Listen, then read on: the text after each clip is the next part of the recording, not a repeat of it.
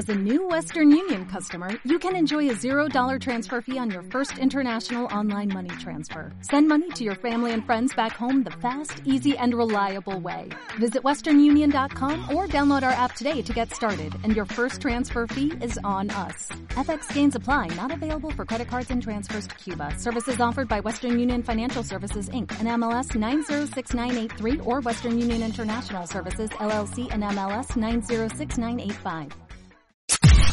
Podcast Millennium.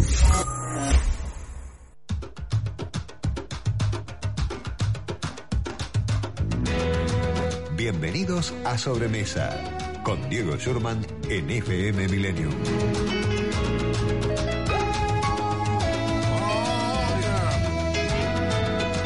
En un café se vieron por casualidad, cansados en el alma de tanto andar.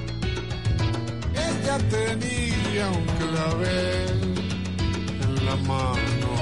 Bienvenidos, bienvenidos a esta sobremesa. Qué lindo tema, ¿eh? Qué lindo escucharlo a, Rubén Rada. Alguien que escucho de muy chico. Después le voy a preguntar, ¿eh? A ver si se acuerda de, de alguno de los eh, recitales. Yo recuerdo uno del año ochenta y pico. Este, han pasado muchos años, han pasado muchos temas, han pasado muchos clásicos. Y el tipo un día se tomó un avión y se fue ni más ni menos que a Japón a llevar el candombe. ¿eh? Una cosa increíble. Me estoy refiriendo a Rubén Rada, que el 6 de mayo arranca una serie de shows acá en Buenos Aires, en La Plata, en Mar del Plata, en Córdoba y Rosario. Pero claro, antes hace una parada en esta sobremesa de domingo con nosotros. ¿Cómo estás, Rubén? Bienvenido. Bien, muy bien, amigo. Contento con esto de volver a, tocar este en Argentina, ¿no? Porque con el asunto del- de la pandemia tuve mucho tiempo sin ir a Argentina y este así que para mí es una, alegría. Mi segunda casa, toda mi familia es argentina, mis tres hijos, mi mujer. O sea, yo este tengo un, con- una- un cariño muy grande por ese país. Voy de- soy más argentino que, que mucho, porque voy desde que tenía 10 años Argentina. Bueno, sos argentino, sos rioplatense. No, soy los uruguayos que me dan trabajo en Argentina. Escúchame, eh, voy a usar una palabra que se, se usa mucho ahora, eh, sobre todo para el rubro gastronómico, que es maridan. Candombe y Japón parece que maridan, ¿no? Cantó, sí anduvo bien, vos sabés que yo no lo puedo creer, pero eh, el que había estado ya como 10 veces tocando ahí fue Hugo Fatoruso.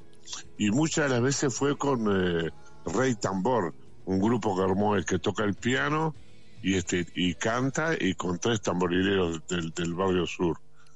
Es- y además, este bueno, cuando los japoneses se leen todo, ¿viste? Cuando a un concierto, Sí. qué hiciste, qué no hiciste. Entonces cuando vas a tocar ellos saben de, de, de- de qué se trata.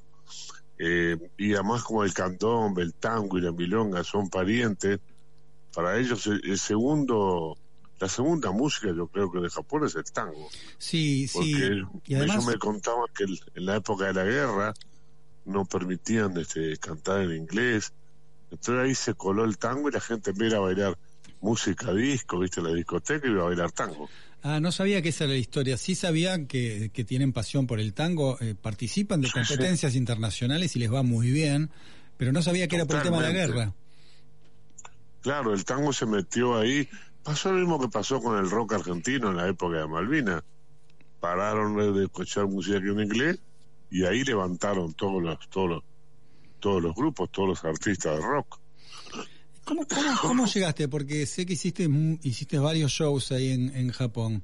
¿Cómo llegaste a Japón? Contame cómo fue el, Bueno, el momento bueno, de la Hay decisión. un, hay un señor que se llama Kenji Honda, que tiene una revista que se llama Revista Latina en Japón. Y él es el que viene a, a Buenos Aires a buscar, eh, ha llevado, no sé, Darienzo, Salgana, no, no, no hay, no hay nadie que haya faltado a tocar. Y hacen giras de, de tres, cuatro meses con el tango. Y entonces él hacía tiempo, desde el año 90, que él me quería llevar este a, a Japón y como yo estaba también trabajando en Argentina y, y en Uruguay, no quería subirme un avión a Japón ni loco, porque me, me asustaba ir a Japón, ¿no? Mm.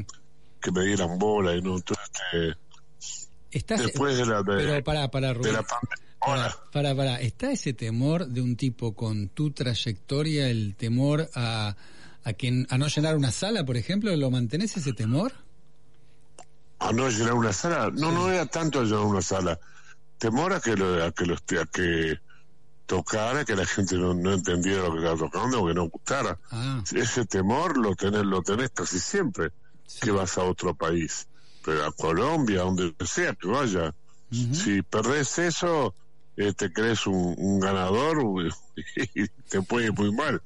Eh, cuando hay que tener ese, ese nervio, ese susto de ver cómo te va a ir y preparar y tocar esta canción, a esta, le gustará esta. O sea que los nervios previos a salir al escenario están vigentes, Eh. Están siempre, siempre están vigentes.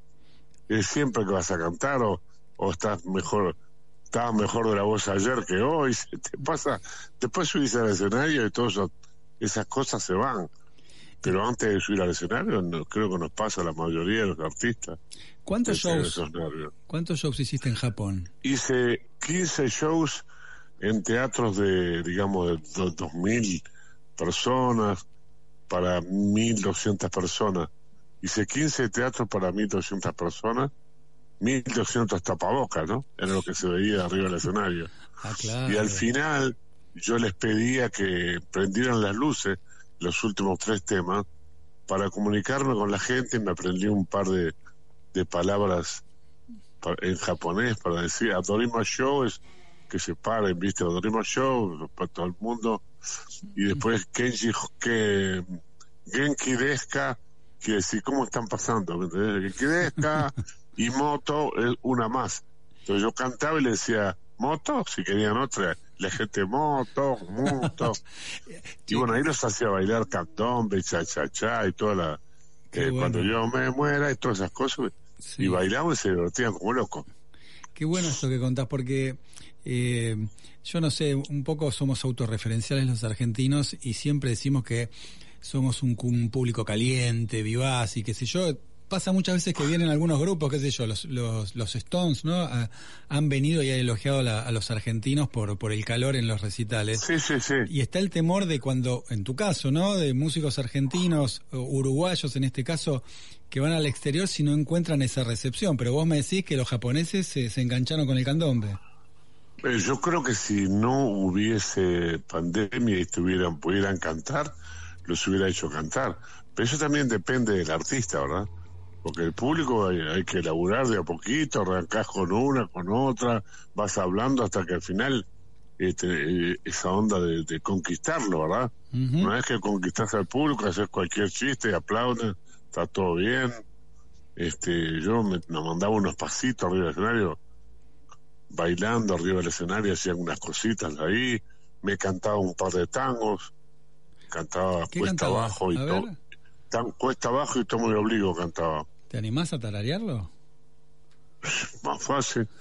Si arrastré por este mundo la vergüenza de haber sido y el dolor de ya no ser, bajo el ala del sombrero, cuántas veces esbozada, una lágrima asomada, yo no pude contener.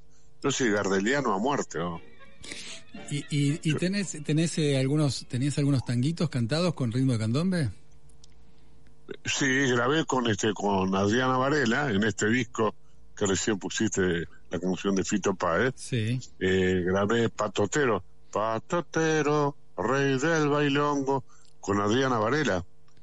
Eso va a salir también. Lo que pasa es que ahora con este asunto de, de, este, de, de Spotify, Sí. sale un video, después sale otro video, y allá las cansadas del disco, eso es lo que me tiene totalmente aburrido. Yo lo que quiero es que esté el disco entero, yo grabé un disco entero eh, con, con Coti, grabé con eh, Julia Senco, con Fernando Cabrera, El Enano de la Vela, con Pablo Milanés, Canto de Perales. ¿Y quién es él? ¿En qué lugar se enamoró? Todos los temas en, en ritmo de candombe. Ahora, ahora, escucha, a ver qué estás poniendo. Le, le pregunto al operador, ¿no? Pues justamente está poniendo un tanguito. ¿Qué es con Adriana Varela este? Dale, a ver, lo escuchamos un rato, Rubén.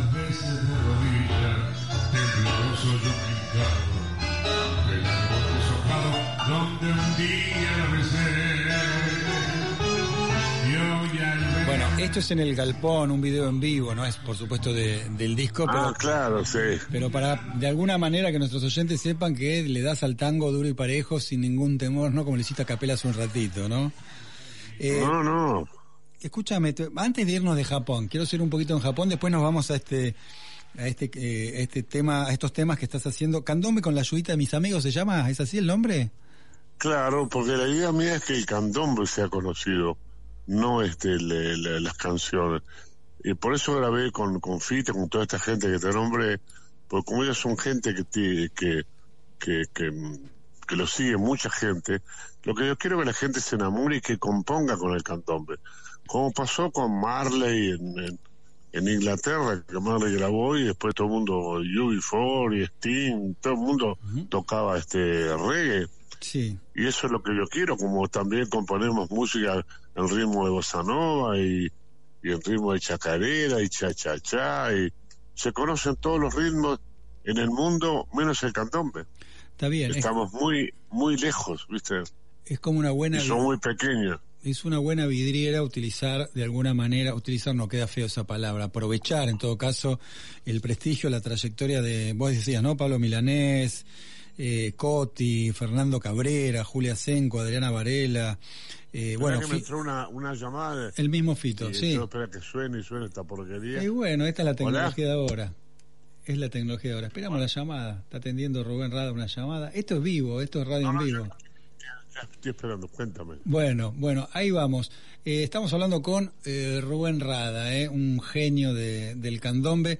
Yo decía, quería terminar de redondear lo de Japón porque me parece una experiencia eh, increíble la llegada del candombe ahí. Creo que abrís la- las puertas al candombe o, hay experiencias anteriores del candombe en Japón. La que hay es la de Hugo Fatoruso, este, con el grupo ese que te dije, Rey, Rey, Rey, Rey Tambor. Sí. Y después con Tomohiro, que es un percusionista, Hugo ha ido varias veces a tocar en, en lugares de allá de Japón y por lo general siempre tocan candombe. Lo, lo mejor de todo fue que en un momento de, de- de la gira apareció Tomohiro y le dimos el tambor chico, ese que hace paracat, paracat, paracat, Ujú. le dimos un tambor chico y tocó con nosotros tres, cuatro temas en el show y fue, estaba totalmente emocionado, pues un japonés que, que ama el candombe por, por Hugo Fatoruso y porque Hugo le habló de mí, le habló de Jaime, le habló de, de Cabrera, de todos los que hacemos, los, los que hemos hecho candombe, ¿no? Y este, y fue buenísimo eso. ¿Y cómo te fue Y con...? también un, un cantante japonés que tiene una canción Shima, Shima Shima Uta, es una canción que de la época de la guerra, que mm, creo que Caseros la cantó una vez Sí, en sí, Japón. sí, sí, sí, sí, bueno, sí. y nosotros la- el tipo la aprendió en español y la cantamos en español con él, y bueno, el teatro se venía abajo. Esos fueron los dos conciertos que hicimos en Tokio. Ahora, Eh, eh, eso. Rubén, eso me estás contando arriba del escenario. ¿Cómo te fue abajo del escenario? ¿Cómo, cómo te fue en Japón? ¿Cómo te sentiste? Porque Bueno, son, son muy estrictos, ¿no? Y sobre todo en medio de la pandemia. No, pero aparte para nosotros fue muy duro, porque nosotros estábamos, llegamos, a- fuimos los últimos que entramos a Japón, después no, después nosotros no entró más nadie, porque antes de eso fueron las, este, las Olimpiadas. Entonces en las Olimpiadas hubo mucha gente que se enfermó, y, y entonces cuando llegamos nosotros, tuvimos tres días, cada músico encerrado en un cuarto, y después durante los, los días restantes para cumplir los 14, este, tocábamos ensayábamos y volvíamos al hotel, siempre en la, en, en la misma cúpula, todos juntos. Nosotros y cinco personas más que nos acompañaban a todos lados, sonidistas, ¿viste? Eh, iluminación, to- todo ese tipo de cosas, ¿no? Y un stage manager que andaba con nosotros para todos lados. Después de eso, eh, yo me, me enfermé de- del viaje, me enfermé de la cintura y no, este, y no pude conocer Japón. Conozco Japón desde los aviones, del tren bala, desde la ventana del hotel. Los músicos sí recorrieron todo, pero igual yo estuve con, con, con japoneses, con gente, estuve, mm, hice programas de radio de un japonés que habla en español, vi eh, una ciudad increíble como Tokio y lo que pude observar es que hay poco campo este, este es una ciudad muy muchos edificios, mucho cemento, Muy urbanizado. muchas fábricas, muchas fábricas, pero una organización tremenda. Los teatros, a lo que era una. Llegábamos nosotros y teníamos que agacharse y saludar a todo el mundo, y todo el mundo te saluda todo el tiempo, y si precisas algo, aparece de cualquier manera, hasta un piano de cola, o si vos precisás, aparece, lo van a buscar a otro teatro, como sea, pero eh, eh, trabajan de una manera maravillosa. Muy profesional. Y lo lamentable es que al- no hablar inglés, eh, no podés decirle nada. Vas a comer, por ejemplo, un restaurante y tenés que señalar con el dedo el dibujito que querés comer. Es carne, milanesa, lo que sea. Porque ni siquiera los mozos te hablan en inglés.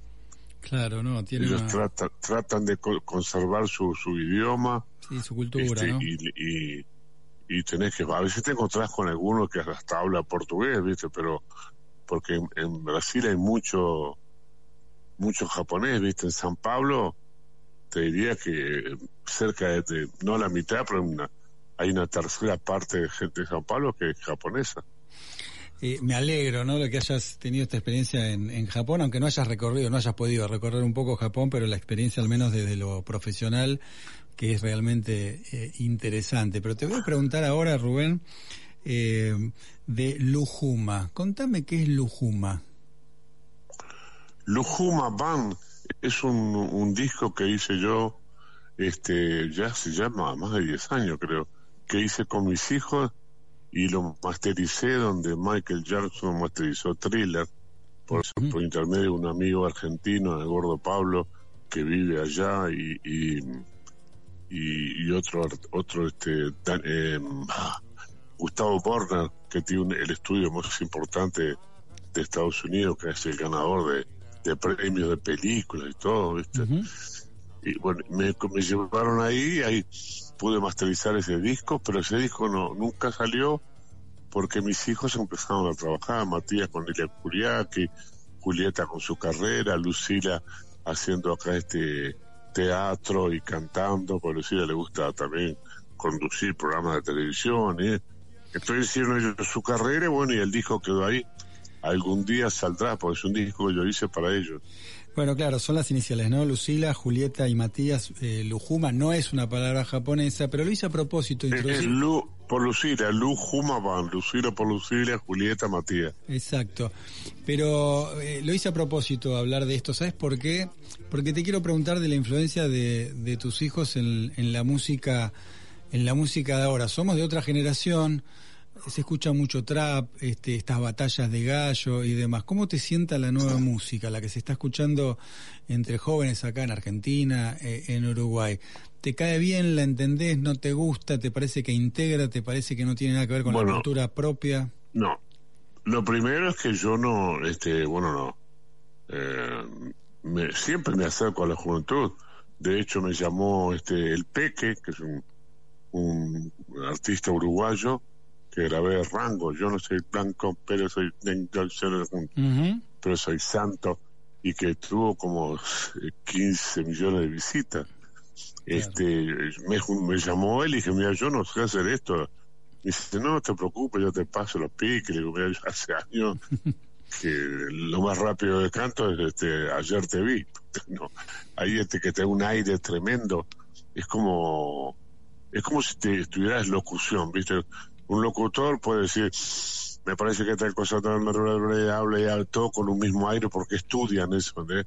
Y esto del trap y el reggae, lo que yo admiro de ellos es la memoria que tienen para decir la cantidad de palabras que dicen con swing y con rapidez. Es verdad. Es, es- es tremendo. Entonces, este, eso lo admiro muchísimo y lo respeto muchísimo.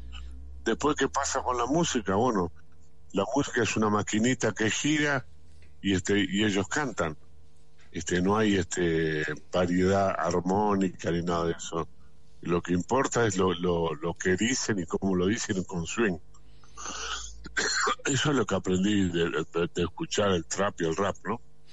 Bueno, qué lindo estar hablando con, con Rubén Rada, qué lindo escuchar la música de, de Rada. Podemos escuchar un poquito de música de Rada eh, y seguimos hablando eh, con él. ¿eh? Hace frío, estoy lejos de casa.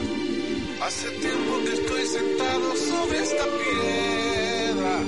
Yo me pregunto, ¿para qué sirven las guerras? Tengo un cohete en el pantalón.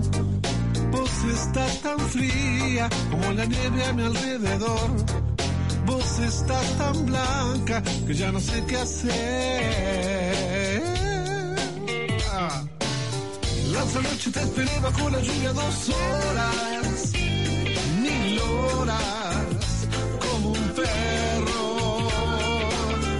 llegaste me miraste me dijiste, loco, estás mojado, ya no te quiero. En el circo vos sos una estrella, una estrella roja que todo se lo imagina. Si te preguntan, vos no me conocías. No, no. Tengo un en el pantalón. Vos estás tan fría como la nieve a mi alrededor. Vos estás tan blanca que ya no sé qué hacer.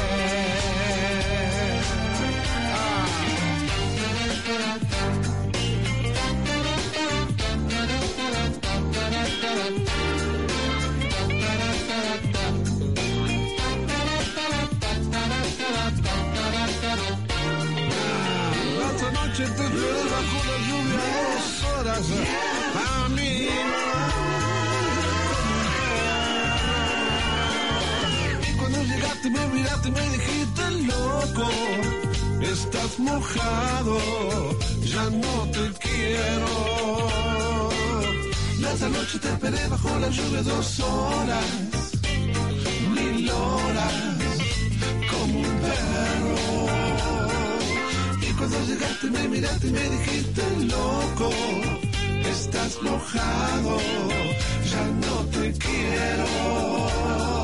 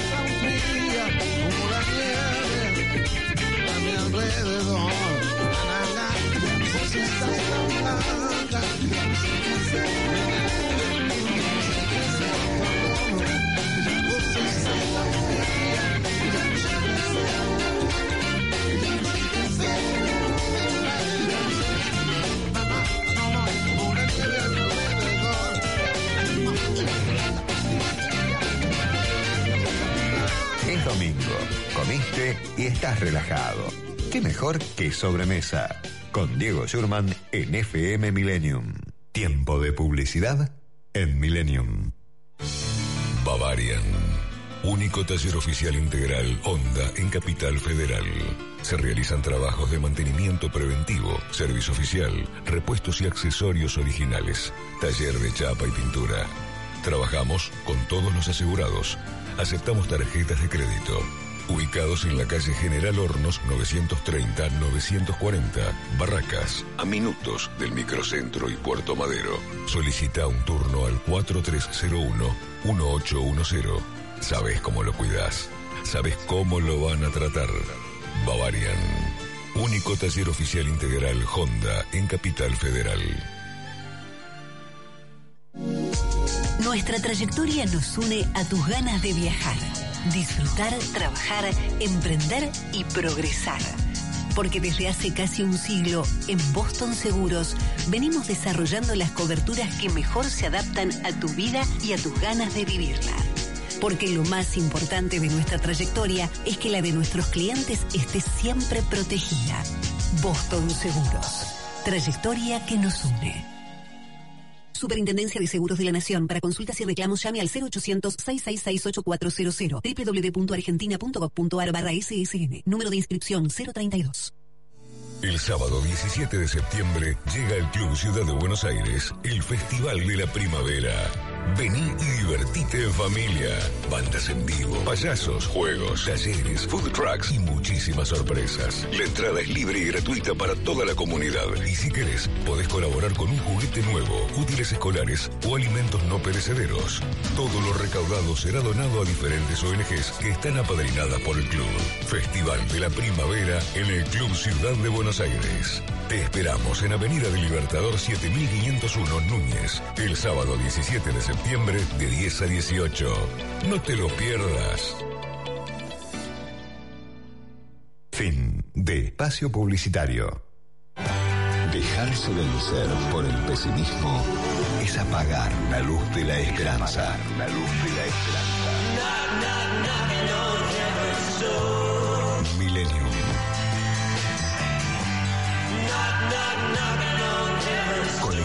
De música y palabras. Este espacio es auspiciado por Queremos que traigas tu empresa Esteban Echeverría. Te ofrecemos un municipio ordenado y transparente, la mejor ubicación y algo que no te ofrece nadie. Cinco años sin pagar nada. Sí, hasta el 2027 para que no pares de crecer. Esteban Echeverría, un municipio ordenado para seguir creciendo. Los domingos de 15 a 16, sobremesa en FM Millennium.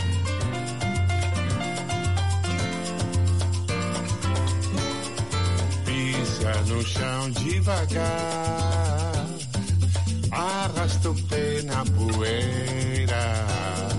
A nobleza popular tá viva lá na quadra da mangueira. Você vai gostar. É verde rosa bandeira, lá onde o samba é senhor. Eu plantei minha flor, que é da cor brasileira. Quando a mangueira chamar, você vai entender que encontrou seu lugar. O som do tambor libera no ar a força que tem de encantar. Mangueira, meu grande amor, do meu coração, amor de devoção.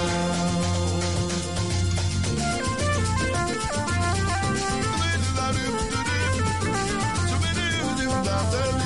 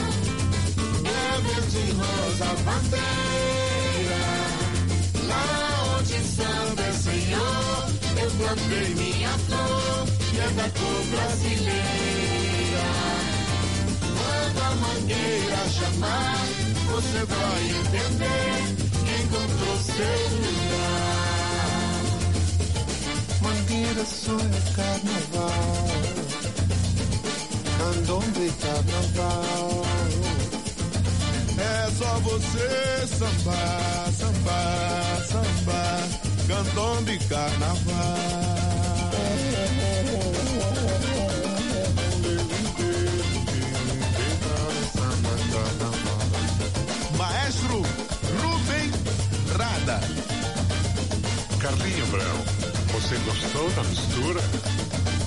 Mistura candombe com samba. Mistura candombe com samba. Mistura candombe com rada.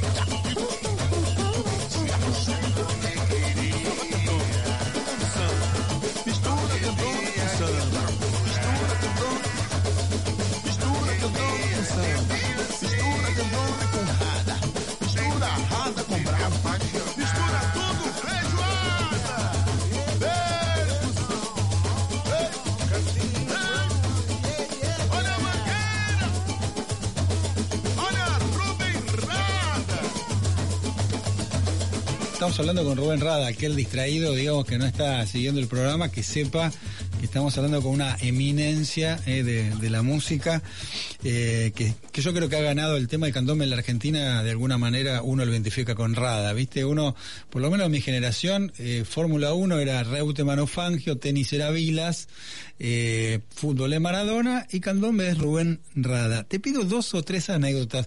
Te escuché hace poco decir con algún colega el tema de eh, que habías perdido un Grammy en, en un taxi, ¿no? La estatuilla y demás. ¿Cómo fue esa historia? Bueno, yo gané el Grammy, creo que fue en el dos- 2011, lo. Eh, fui con toda mi familia, no todo fue menos Lucila, mi mujer, Julieta y Matías.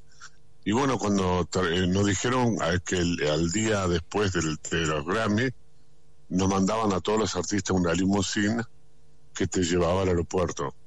Pasaban las limusinas, yo esperando ahí a las once y cuarto, tenía que estar a las doce y media en el, en el aeropuerto y la limusina aparecía, no aparecía, este, y bueno, perdíamos el, el viaje, el avión, había que estar una hora antes, una hora y media antes, me pido dos taxis gigantes, Matías y Julieta iban atrás, pero habíamos comprado PlayStation y cantidad de cosas y unos equipos para el estudio de grabación que tengo acá. Y bueno, y yo mi mujer adelante, cuando llegamos, eh, estamos en la ventanilla haciendo los trámites y mi mujer me dice, a ver, mostrame el Grammy que lo quiero ver porque yo no, ahí no lo había visto mucho el Grammy. Y digo, Matías, eh, mostrame el Grammy, mamá. Me dice, yo, yo no lo tengo, papá. Julieta, ninguno. Lo habíamos dejado en el taxi. el. No. Y ahí, este, bueno... Eh, ¿Nunca lo recuperaste? lo- No, eh, sí lo recuperé, pero no el mismo Grammy. Llamamos al hotel, este, a ver si había, eh, había llegado un taxi, preguntar si algún taxi te había quedado el Grammy en, en, en el, en el auto, bueno, no nos contestó nadie. Nos subimos al avión, llegamos a Montevideo, y de Montevideo llamé para decir lo que me había pasado, los tipos no me podían creer. Es la primera vez que me pasa que, que pierdo el Grammy. Como me preguntamos si me lo quería el Grammy o no. Este, y dije, sí, quería tener el Grammy. ¿De cuánto? Bueno, me hicieron un Grammy nuevo que me costó 500 dólares.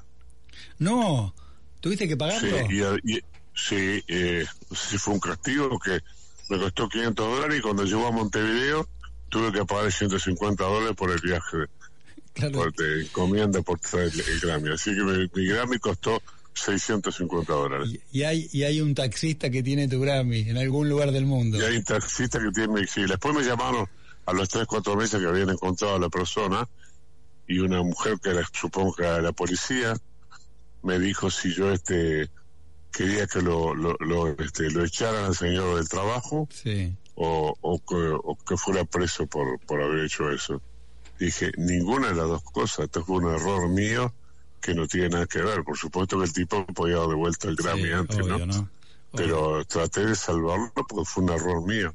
Me iba a mandar al tipo en cana, un trabajador, Mira vos. un boludo que se quedó con el, con el Grammy al pedo, ¿viste? Sí, porque aparte, ¿qué iba a hacer con ese Grammy? ¿Qué, qué iba, a lo, lo Nada. iba a mostrar como un trofeo que te lo roba vos? Porque en Sí, sí, definitiva, claro. viste, no era un Grammy de... Bueno, termino con otra anécdota que habías contado creo que hace bastante tiempo, una anécdota del encuentro con Bob Marley.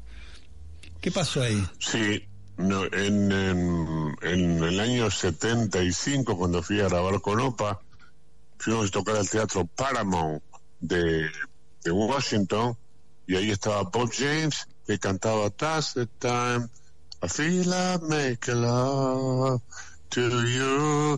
Gran tema que pa- pasaba mucho en la radio. Otto Moreira, un percusionista brasilero que tocó con Mal Davis, con todo el mundo, ¿no? Este, y Marley. Entonces con Ayrton fuimos a la, al, al camarín a ver a, a, a saludar a Marley y bueno, para entrar al cuarto de Marley había que cortar eh, con un cuchillo el humo que había adentro, increíble, estaban todos los muchachos adentro, no había COVID, no había nada, y este, y Marley me mira a los ojos y me ofrece un, no sé, era como, viste los, los palitos chinos para, com- para comer, así un, chu- un, churro de esos así Sí. largo. Un churro extra large. Y bueno, sí, este, un gracioso, le digo yo, te empecé a reír después. Y le, y bueno, le, le di dos, dos pitaditas de eso, y nunca supe, nunca más vi a Marley, nunca más vi a Boy Jane, nunca más veía a Ayrton Moreira, no veía a nadie. Toqué el show sin saber dónde estaba parado. fue algo tremendo. Ese fue mi, mi momento con Marley. Bueno, Y después de mucho tiempo grabé un día, después, después de 15 años, grabé con, con, con Sid Marley, con el, con, el, con el hijo de él, sí. grabé una canción para un disco que nunca salió, que se llama Rara Factory. ¿Y Un disco grabé con Oscar López. por qué no salió? Este, no sé, porque problemas con el, el, el, capo de la, de la, la de la región. Ah, Están los productores, está el capo de la región de, de tal compañía sí. que no le gustaba mi música y no y no y no sacó gastaron un montón de guita están los, los Uptown Hall los caños de Phil Collins están los New York Voices este no sé, No se puede este, creer. Un desperdicio. un montón sí Steve Ferrone baterista de Durán Durán todo un montón de gente y este y no salió el disco nunca salió Mira vos, pero en algún lugar está, ¿se puede recuperar o no eso? ¿O vos decís que ya es eh, algo perdido? No, no, yo tengo eh, música de ese, de, de ese disco que, eh, que me dio el, el, el, ¿cómo se llama? el ingeniero, Sí. este, pero, Pero- con Dolby, no sé cómo le dicen para que Mm. se escuche, no se escuche también. Este, y tengo eso, pero no, pero no se puede poner ningún No, vos no lo podés comercializar, pero qué, no puedo comercializar, qué claro. desperdicio. Bueno, eh, una cosita más para despedirnos, que contame un poquito cómo es el recorrido. Yo dije al, al empezar el programa, Buenos Aires, La Plata, Mar del Claro. Plata, Córdoba y Rosario. ¿Eso es lo que se te viene? Claro, Y si eso es lo que viene totalmente. Bien. Esta primera vuelta creo que vamos a Buenos Aires, La Plata y Mar del Plata. Y después vamos para el otro lado.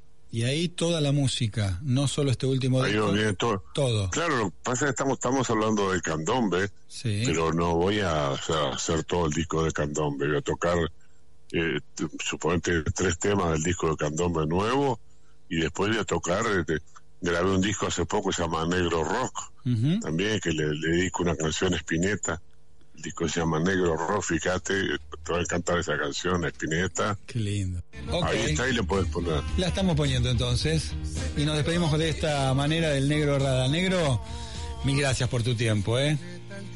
Muchas gracias, amigo, te agradezco mucho, muy amable y saludo a todo el mundo de la radio Abrazo. y a los oyentes. Muchas gracias. Ahí está el negro Rada, lo Un beso, escuchando. hasta luego. Chao. música me vuelve a ganar y me siento emocionado a escuchar esa dulce melodía que ya se metió en mi corazón. Espineta es lo más grande que hay, sí, y lo amamos mucho en el Uruguay Vamos arriba, vos. porque supo ser un líder total, siendo honesto en su pensar.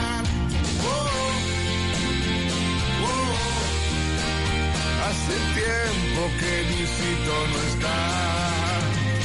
Oh, oh, solo para aquellos que no saben volar. Yo lo veo siempre en cada lugar y me gozo con su foto en Dayam, con su pinta de rockero total, imagen tan genial. Solo quiero homenajearte nomás, porque fuiste lo más grande, papá. Nos hiciste emocionar y pensar como nadie nunca igual. Oh, oh, hace tiempo que Luisito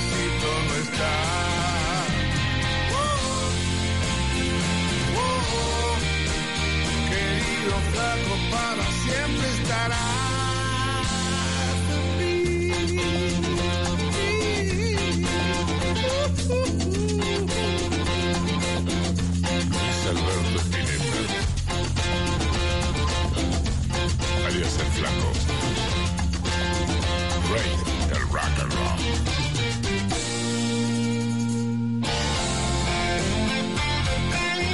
estamos yendo. Le agradecemos a Hamsi Pola en la operación técnica, Valentín Ferreira, Paula Grigo también en lo que es la producción y el laburo en redes, a Leandro Gordín en la musicalización y a Guillermo Falcón y Santiago Ponesiga que nos permite hacer este programa cada fin de semana.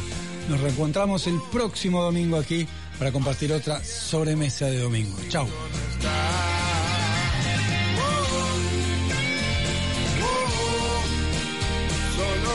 Aquellos que no saben volar.